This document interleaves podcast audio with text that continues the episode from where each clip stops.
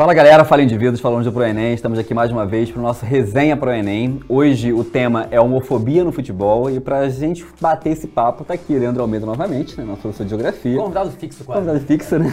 E o Diego, né, que vai aqui eh, dar luz ao nossa, nosso, nosso debate. Diego, muito prazer, seja muito bem-vindo, cara. Obrigado, obrigado pelo convite para falar desse tema tão pertinente, tão importante. Tá aí o que você queria. Resenha rolando no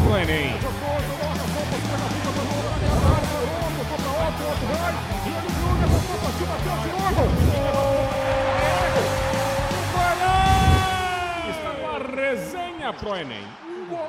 Um na sua preparação. Então, Diego, assim, essa pergunta eu já fiz pro Leandro né, na última semana, agora quero fazer, saber de você. Me fala aí, cara, o que, que futebol representa para você? O que, que é o futebol para você? Leandro, eu vejo o futebol, esse esporte, por três perspectivas. Primeiro, uma lembrança da minha infância, né? uma memória afetiva, porque o meu pai era tricolor e minha mãe era rubro-negra. Então, para não ficar na disputa entre os dois, eu fui vascaíno, Leandrinho.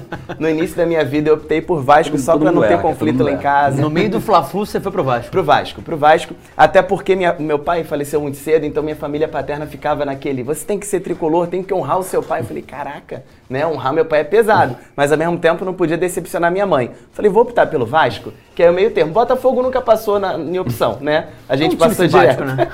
então, é, mas aí eu cansei de sofrer, né, cara? 10 anos sofrendo. Quando eu fiz 11 anos, eu falei, agora chega, eu vou me libertar. E aí eu fui pro lado certo e virei flamenguista. É então, primeiro, primeiro momento quando eu falo em futebol é essa infância, né? Memória afetiva que a gente tem. No segundo, já não é uma memória tão legal, não. É a memória da minha escola, em que toda vez na educação física eu nunca era chamado para o time de nenhuma, de nenhuma equipe. Eu sempre ficava ou na reserva, no banco, ou eu sequer era chamado ou pelo professor ou pelos meus colegas. Isso me machucava um pouco, porque o futebol sempre foi um esporte de que eu gostava muito e eu nunca tinha oportunidade de mostrar que um gay poderia ser né, um titular no campo. Então essa segunda memória ela não é tão interessante assim, mas de alguma forma ela me fez crescer. E a terceira eh, perspectiva que eu tenho do futebol é como que dentro de campo a gente vê uma perspectiva de sociedade. Né? Como que o futebol é muito mais do que um esporte e o futebol ele acaba sendo um reflexo por meio da torcida, técnicos, dirigentes e jogadores do próprio mundo em que a gente vive. Então, futebol aí pra mim são essas três perspectivas. Diego, já pegando o que você falou, a gente também falou muito disso na nossa, no nosso último episódio sobre racismo. Assim, com, o futebol ele é um microcosmo da sociedade, né? O futebol é um reflexo do que acontece também é, no mundo que a gente chamaria de um mundo comum, né? Um mundo externo ao campo. E a homofobia ela está muito presente na nossa realidade social, está muito presente no Brasil. O Brasil é um país extremamente homofóbico e no futebol, obviamente, não seria diferente. E aí, já que o futebol ele demonstra uma realidade social, Onde você vê a homofobia no futebol hoje, Leandro? Em que momentos, em que locais, em que aspectos? É, é só no campo? É na torcida? Da onde você enxerga a homofobia no futebol? O tempo todo, em todos os lugares, dentro do campo e fora dele também. A gente é torcedor de arquibancada, não sei se o Diego é frequentador de estádio, Sim. como nós somos, né? A gente tá no Maracanã sempre que pode. E os cânticos das torcidas são homofóbicos. Eu particularmente tenho reparado, talvez possa ser apenas uma impressão, mas uma diminuição em alguns aspectos em comparação ao que tínhamos no passado, mas a gente vê sim muita homofobia, porque na hora de você criticar o adversário, quase sempre o xingamento é associado à questão sexual. E aí você xinga a mãe do cara, e aí você xinga ele, e quando você entende que pode xingá-lo, você o chama de, de viado, você usa qualquer tipo de xingamento, bicha, que você entenda que é um xingamento. Ou seja, a, a orientação sexual da pessoa passa a ser algo que eu posso utilizar Passível de ofensa. Para criticá-la, passível de ofensa, como se fosse um problema, como se necessariamente você fosse ser melhor do que alguém por ser hétero ou pior por ser homossexual. E eu vejo isso também não só na arquibancada, mas dentro do campo, porque a gente tem centenas de jogadores de futebol profissional do Brasil na primeira divisão, na segunda, em divisões inferiores, e quem deles se assume homossexual? A gente não sabe de nenhum. No Brasil não há declaradamente, oficialmente, alguém que tenha dito, olha, eu sou um jogador homossexual. Na Inglaterra a gente teve alguns poucos casos, um deles inclusive é emblemático, a gente pode falar um pouco mais pra frente. E há de se imaginar que se não tem nenhum jogador que considere razoável se assumir homossexual, é porque não há um ambiente propício. Porque ele pode imaginar que isso pode prejudicá-lo na carreira, que ele pode ser perseguido, pode vir a sofrer ofensas, preconceito por parte dos próprios colegas. E assim como a gente vê que na sociedade existe muita, entre aspas, brincadeira, porque não é brincadeira, homofóbica, no campo, entre os jogadores, muito possivelmente também tem.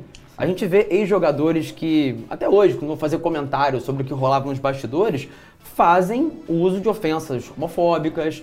E aí a gente tende a pensar, cara, como deve ser para alguém que é homossexual, que tá nesse meio e que ouve o tempo todo ali no vestiário esse tipo de gracinha? E que houve ofensa homofóbica. Como é que ele vai ter coragem, confiança para poder realmente dizer quem é?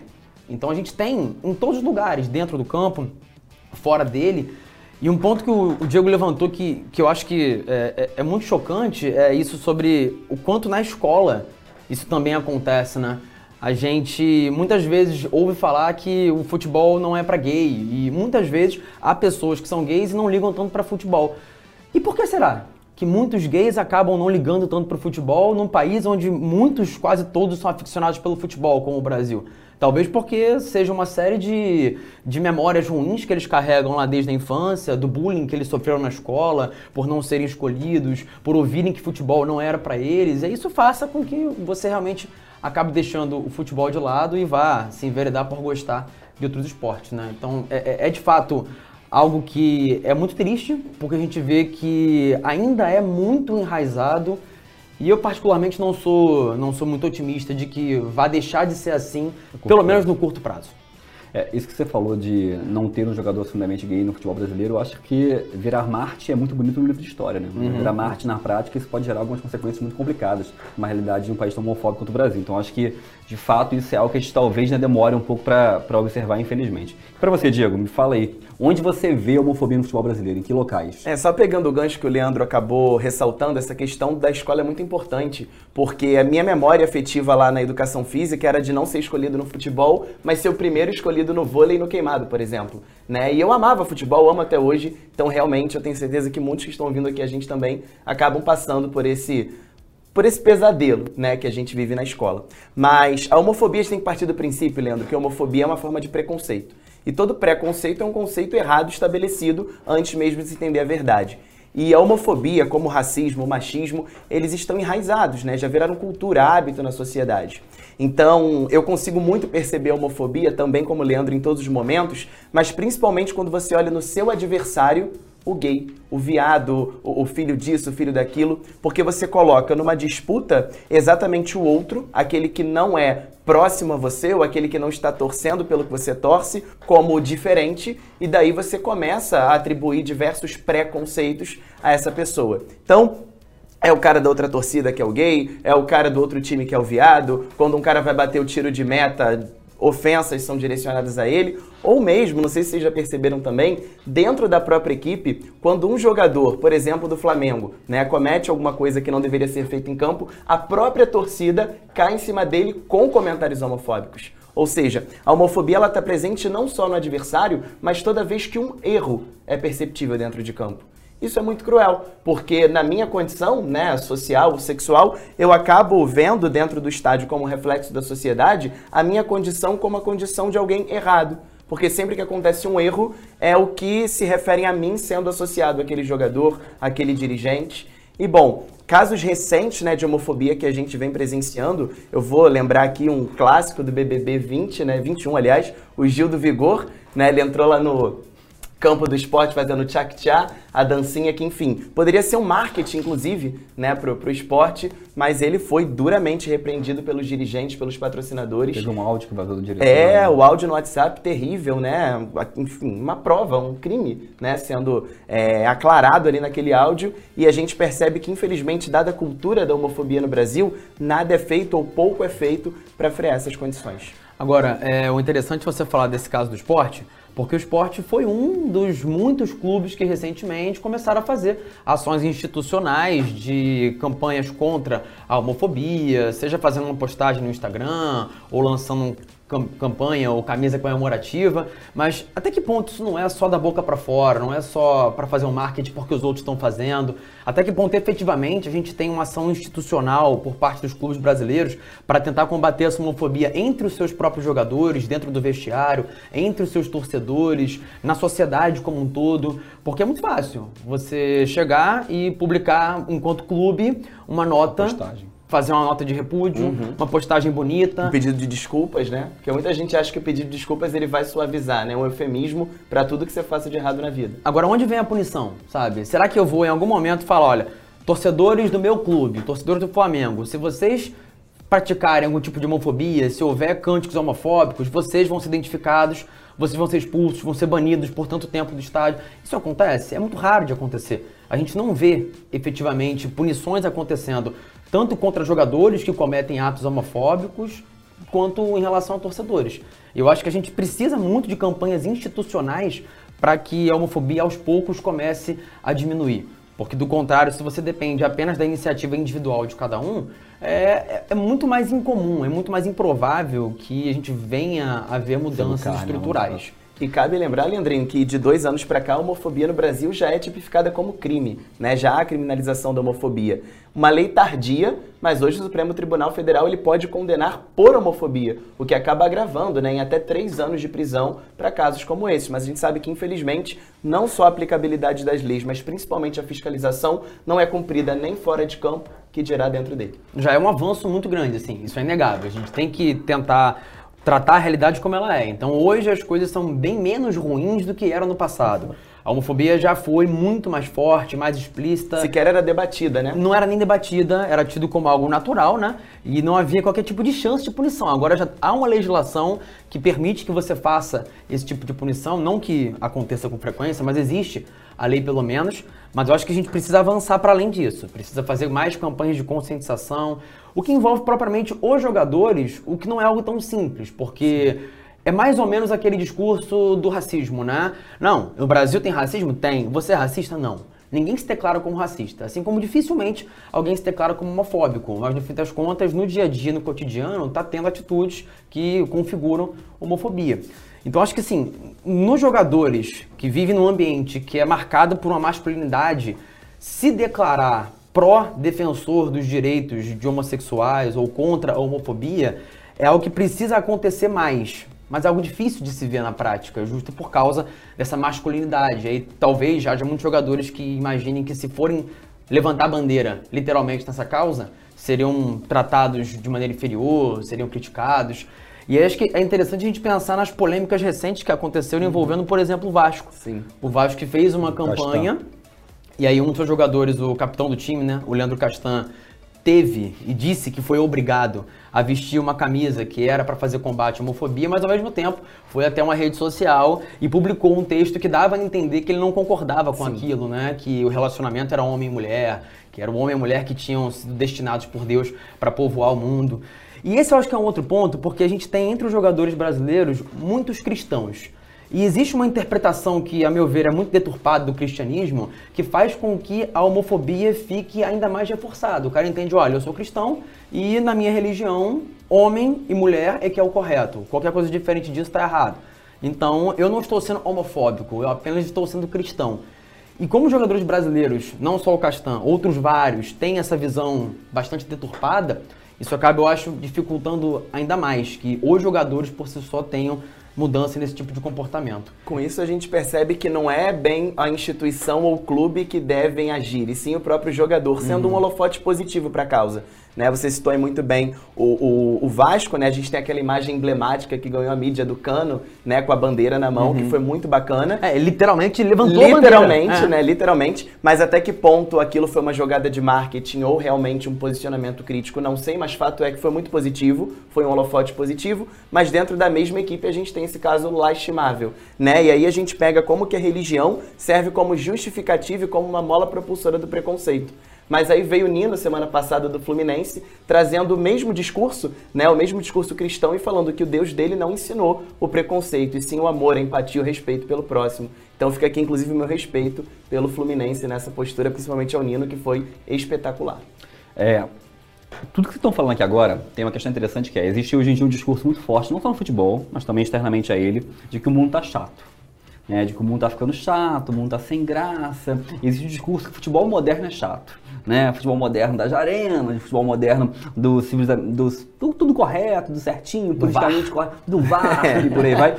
O VAR realmente, mas tudo bem. É um outro e, ponto, é, é outro ponto. E existe um discurso de que a proibição de cânticos que você defendeu aqui, né, a culpabilização desse tipo de cântico, de alguma forma tiraria um pouco da graça do esporte, né? Tiraria um pouco da liberdade do torcedor. Obviamente eu discordo disso, mas eu acho importante a gente pensar né, como que esse discurso da liberdade de expressão, esse discurso da diversão, de algumas formas, mascara né, e acaba escondendo alguns tipos de comportamento preconceituosos que a gente tem em sociedade. E aí, voltando em alguma coisa que, vocês começaram a falar um pouco antes, né, que é alguns exemplos, né, alguns exemplos marcantes. Você falou do Castan, a gente falou agora do Nino. Eu acho que na realidade brasileira, o maior exemplo que a gente teve em relação a questão da, do debate sobre homofobia foi o Richarlison, é, grande jogador do São Paulo dos anos 2000, né, tricampeão brasileiro, é, que foi um jogador que sofreu muito sobre, ao longo da sua vida, mesmo nunca tendo se declarado como homossexual, um jogador que sofreu com problemas em relação a isso. Sofria quando era do São Paulo, né, sofreu posteriormente outros clubes que não quiseram contratar devido a isso. É, como é que vocês enxergam essa, essa ideia e essa realidade é, da, da, posição do, do, clube. Um clube que se nega a contratar um jogador homossexual, é, ou que teoricamente seria homossexual. Vocês acham que isso é só por uma questão mercadológica, financeira? Vocês acham que é meio um posicionamento pessoal dos dirigentes? Como é que vocês enxergam isso daí? Acho que é um hibridismo, né? Vai um pouco de cada, mas vale lembrar que por detrás de cada profissional gay em várias áreas de atuação há um Richardson. Por detrás de um professor gay há um jogador como ele, por detrás de um bombeiro gay há um como ele, por detrás de um médico, de um advogado, de um motorista de ônibus. Porque antes de a gente ser um bom professor, um excelente médico, um excelente advogado, a gente tem que provar para o mundo que o fato de a gente ser gay não vai interferir na nossa profissão. Então é uma luta diária, porque antes de eu ser um bom professor, eu tenho que provar para o meu aluno, para o meu diretor, para o dono do lugar onde eu esteja trabalhando, que eu posso ser tão bom quanto um hétero. Então a gente parte desse princípio. E eu estava lendo uma reportagem dizendo que o Richardson nunca se assumiu gay.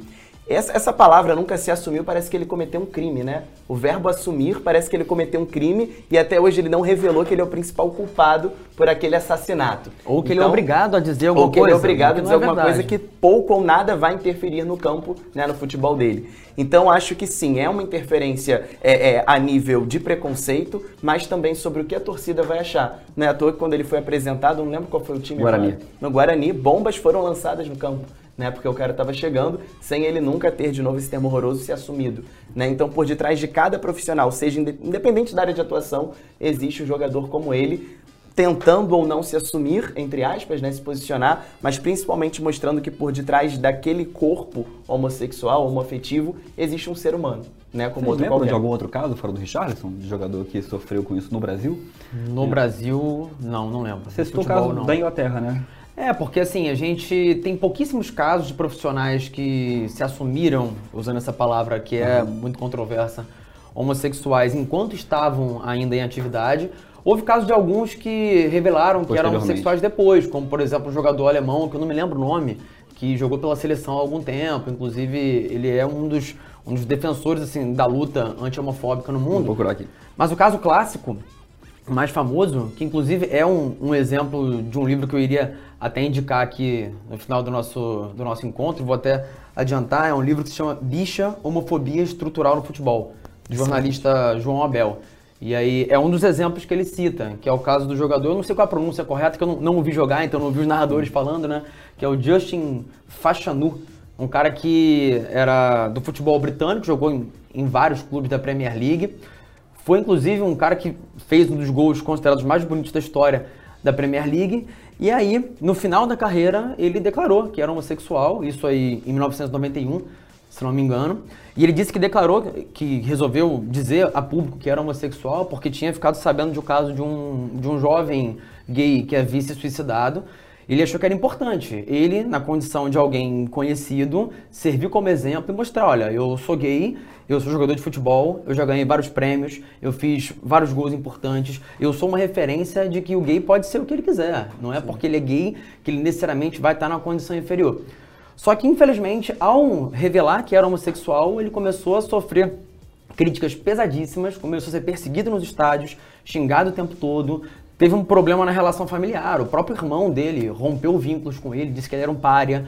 E aí a gente fica pensando, se o cara que era uma estrela do futebol inglês, ao dizer quem era, ao mostrar para a sociedade que ele era homossexual e que não tinha problema nenhum nisso, começou a sofrer tanto, tantas represálias, como é que isso soa para os outros jogadores da Premier League que viram ele dizer que era homossexual, que também são homossexuais e que pensaram em dizer para público que são homossexuais. O cara não vai. Sabe um exemplo disso? Não sei se você vai lembrar disso. O Sheik do Corinthians, ele postou uma foto de um selinho no amigo uma vez. Sim. A torcida do Corinthians foi pro estádio, fez um caos, um escarcel, porque o Sheik entendeu que na posição de ídolo que ele tinha, ele tava legitimado, garantido para postar uma foto, né?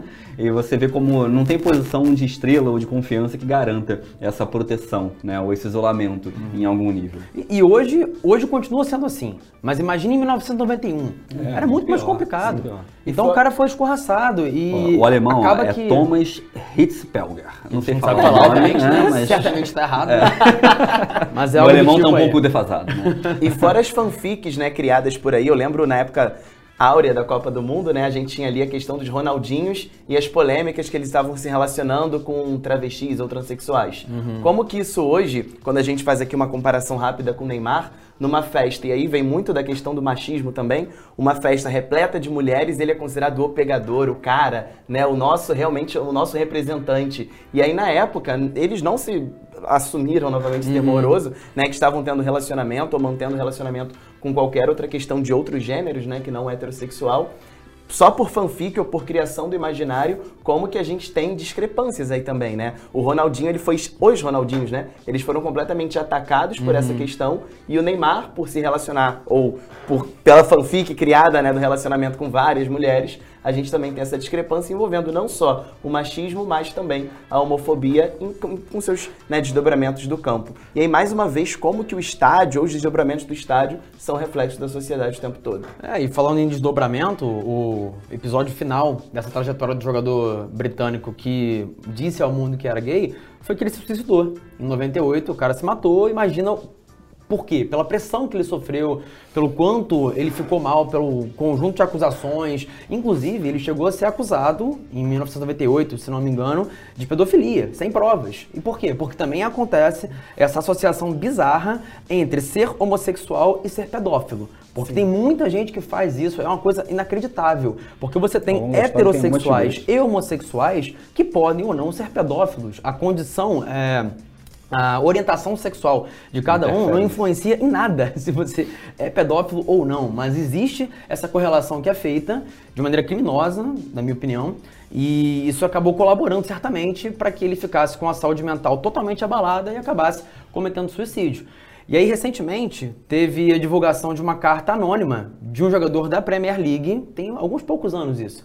E ele dizia: Olha, sou gay, e o simples fato de eu dizer isso já é muita coisa pra mim, já é um pouco libertador, já é libertador, mas ao mesmo tempo eu fico com medo. Ele dizia que queria muito que os colegas dele soubessem que ele é homossexual, ele não queria ter que ficar, entre aspas, no armário, mas ele tinha muito medo da reação dos colegas, da reação do técnico, da reação da torcida e de se ele conseguiria, depois de dizer quem ele é e qual é a sua orientação sexual, continuar tendo oportunidades.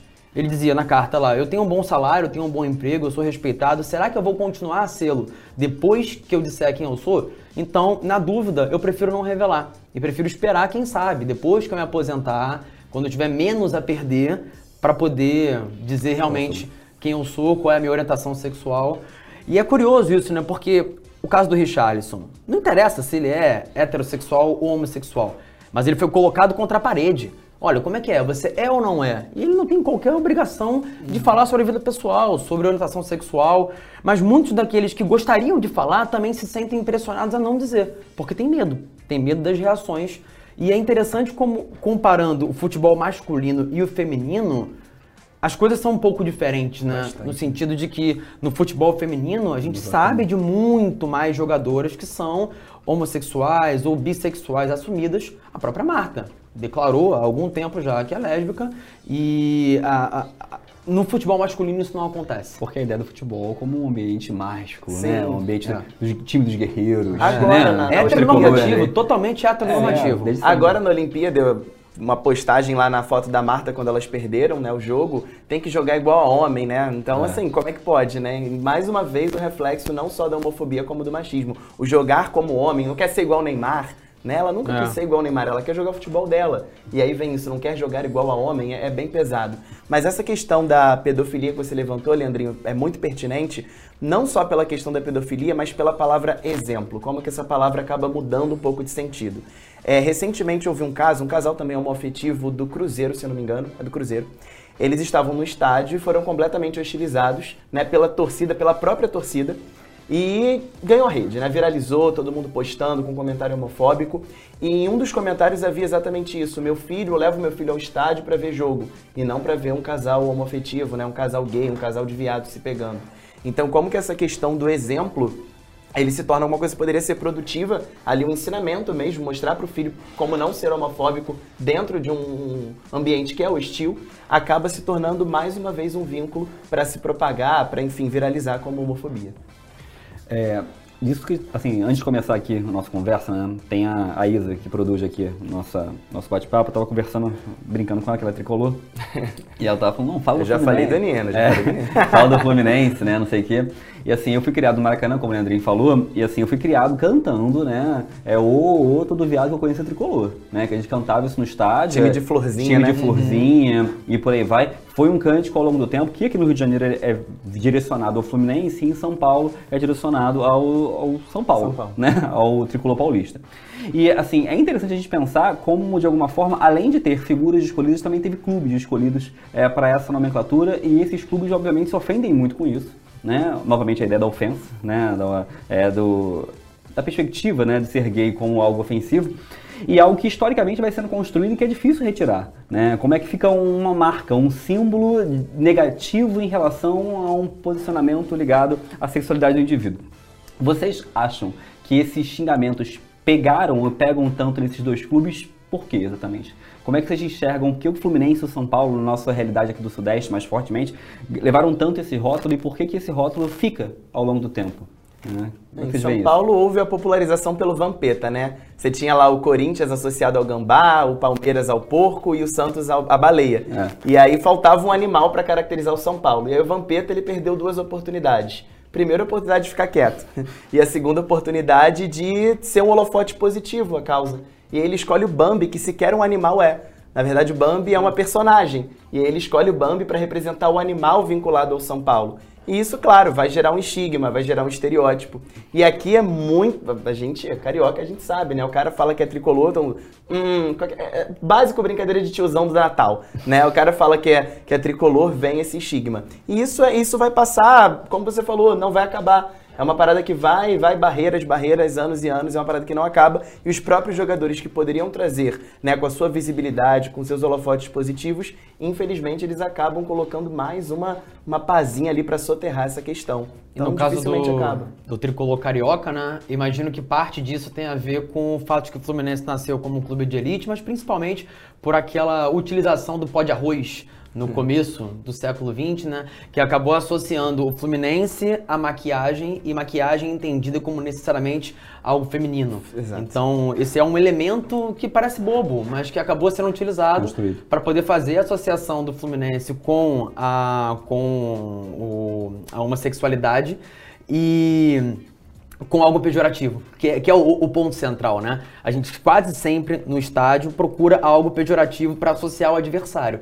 E quase sempre no Brasil o que é pejorativo é algo ligado à raça ou então à questão do sexo. E isso faz com que o viado seja o xingamento dos mais comuns, não só para jogador, mas para técnico e para árbitro, né? O árbitro também é uma figura que ouve muito esse xingamento homofóbico. Isso mostra como dificilmente a gente vai conseguir resolver a curto prazo o problema, ainda que haja as ações institucionais, e eu acho que vale a pena voltar a citar o caso do Fluminense, porque o Fluminense não só fez um- um- uma campanha contra a homofobia, o Fluminense levantou de maneira um pouco mais incisiva a bandeira do próprio uso do número 24. Que é um número super estigmatizado, porque no jogo do bicho, para quem não sabe, é associado a um animal que é o veado. E aí, os times de futebol praticamente nunca têm um jogador que usa o número 24. A seleção brasileira, inclusive, recentemente, na última Copa América, passou por uma polêmica, digamos assim, porque haviam lá 24 jogadores convocados e a numeração foi do 1 ao 23 e pulou para o 25. E aí, quando questionada sobre isso, a CBF deu uma desculpa esfarrapada, que foi constrangedora, assim. Era melhor falar, não, foi mal. Beleza, acontece, nenhum jogador quis usar. Podia falar isso, que é a verdade. Certamente, nenhum jogador quis usar. E eles disseram que não, é porque a numeração a mais era do jogador de meio de campo e aquela outra era para o jogador da parte de trás do campo. Mentira! A verdade é que se você procura, não há jogadores que usam o número 24, salvo um ou outro caso de jogadores que deliberadamente têm tentado fazer uso disso como uma forma de campanha anti-homofóbica. E aí, quando eu estava lendo para poder fazer essa conversa com vocês, eu vi que tem um caso de um jogador da base do Vasco, que tem um nome engraçado, inclusive, House, nome de bala, né? e aí ele usa o número 24 e diz, não, eu uso o 24 porque eu acho importante, porque eu acho uma grande bobeira, porque acho que a gente tem que tentar combater a homofobia. E é muito legal ver esse tipo de postura, porque é algo muito raro. O futebol é um ambiente que não é só machista e homofóbico, é um ambiente muito conservador. Você não vê jogadores progressistas, salvo algumas exceções. Então esse discurso é, acaba vindo de umas poucas pessoas, tanto no Brasil quanto em outros lugares do mundo. E eu acho que é importante que esses poucos exemplos progressistas deem um exemplo de conversar com os outros, de tentar desconstruir o preconceito que os próprios colegas do clube têm. Mas eu volto a dizer que eu acho que é fundamental que tenhamos ações institucionais, que partam dos clubes, que partam da legislação. Isso que o STF fez recentemente é algo muito importante. Mas os clubes também precisam punir suas torcidas, também tem que fazer códigos de conduta em que as pessoas tenham mais clareza de que elas não podem ter tal tipo de comportamento é, pelo aprendizado, pelo ensino, pela educação, pela conversa, mas também pela punição. Eu acho que as duas coisas podem se equilibrar para que a gente possa caminhar para um, um, futuro um pouco menos homofóbico. E não só torcida, né, Leandrinho? Dirigentes e jogadores também devem Com entrar certeza. nessa lógica, né? Até porque, voltando ao caso do Richarlison, toda a polêmica em torno dele começou com a fala de um dirigente. Um dirigente do Palmeiras, em 2007 foi um programa de televisão e fez insinuações Sim. de que ele seria homossexual. Dali para frente, a vida do Richarlison virou um inferno. Não que ele já não sofresse com algum tipo de perseguição das torcidas antes, mas dali em diante, a coisa piorou muito. E foi dali para frente, a partir da fala de um dirigente, que ele começou a ter que responder sobre a sua sexualidade sem que nunca ele tivesse tocado no assunto. E o Como... curioso é que ele sempre falava de forma muito natural, dizendo que ele não era e que aquilo não interferia no, no seu relacionamento profissional. Mas com certeza interfere, né? ainda mais se realmente ele for. É, então, com certeza é uma lacuna que ele deve ter na vida e que ele nunca pôde, dado o ambiente hostil né, no qual ele trabalha, no qual ele vive, ele nunca pôde externar isso. Então, isso deve, para ele deve ser muito ruim. Eu que falo abertamente da minha sexualidade já tenho lacunas, imagina uma pessoa que, como você até usou uma expressão muito usada aqui no Brasil, viveu por muito tempo dentro do armário, uhum. né? E essa questão do 24, mais uma vez, é o, é o futebol refletindo a sociedade. Na escola, novamente, quando na chamada o número 24 caía para um menino, letra L, caía no 24, sim, né, sim. Leandro? Imagina, né? Já fui 24 algumas vezes. Olha aí, é. a turma inteira vem abaixo, né? Leandro 24. Vem todo mundo abaixo. É, exatamente. Sempre, sempre, né? Exatamente. Gente, o papo tá ótimo, né? Mas tem que encerrar. É, você estava citando aí, Leandro, de alguns exemplos positivos, né? De alguns clubes que compraram essa briga nas redes sociais, né? Eu lembro muito o caso do Bahia, né? O, o Bahia tem feito uma uma boa campanha em relação a isso, inclusive lançando até camisetas, né, lançando até produtos né, ligados a essa ideia do combate à homofobia. E para a gente encerrar, o Leandro já falou um pouco, eu queria perguntar para o Diego o seguinte. Diego, redação, proposta de intervenção. Aí me fala o seguinte, como é não que Não tem jeito, né? Não tem jeito, né? de redação, é, em qualquer é, lugar, é, alguém falar, vai né? pedir uma proposta de intervenção. Assim Exato. Assim como geografia chega, alguém pergunta qual é a capital de algum lugar. Não tem jeito. Diego, proposta de intervenção. Diego, me fala assim, você acha que tem jeito? Você acha que, você acha que tem solução? Você acha que a gente tem que fazer o quê para de alguma forma amenizar isso no nosso país? Há duas instituições que podem agir muito em cima disso. Não vou falar de governo nem de lei não, porque isso a gente sabe que está frágil demais. Mas eu vou para a escola, para a educação, para a base né, dessas novas crianças, dessas gerações que estão vindo. E a BNCC está indo muito a nosso favor em vários pontos. Né? Então, aulas de educação física pautadas em respeito, empatia e, claro, visando aí a criminalização da homofobia. Então, acho que é na escola que a criança tem que aprender para que a gente tenha aí uma próxima geração que combata de fato a homofobia. Não só que compre camisa do Vasco ou do Fluminense, mas que de fato não tenha um discurso homofóbico nos estádios. E um segundo ponto é a mídia. A gente precisa cada vez mais de ficções engajadas, cada vez mais de canos ou ninos que de fato vistam essa camisa, tenham aí adesão à causa para que a gente tenha um futuro mais promissor e mais colorido também.